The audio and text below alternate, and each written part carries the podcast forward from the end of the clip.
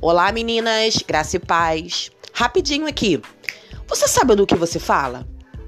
Você tem noção do poder da sua palavra? A Bíblia diz que a nossa boca tem o poder para abençoar e para amaldiçoar. Então, você precisa ter muito cuidado com o que você fala. Cuidado com o que você fala dentro de casa. Cuidado com o que você fala com todos que te cercam.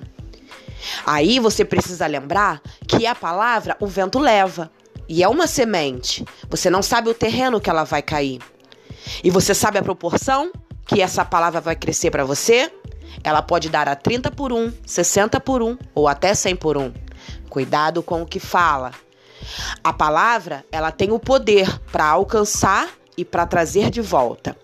Então, pense bem antes de falar, porque o poder da tua palavra pode trazer recompensas até um metro mas pode alcançar a tua quarta geração da descendência. Um beijo da sua irmã Isabela.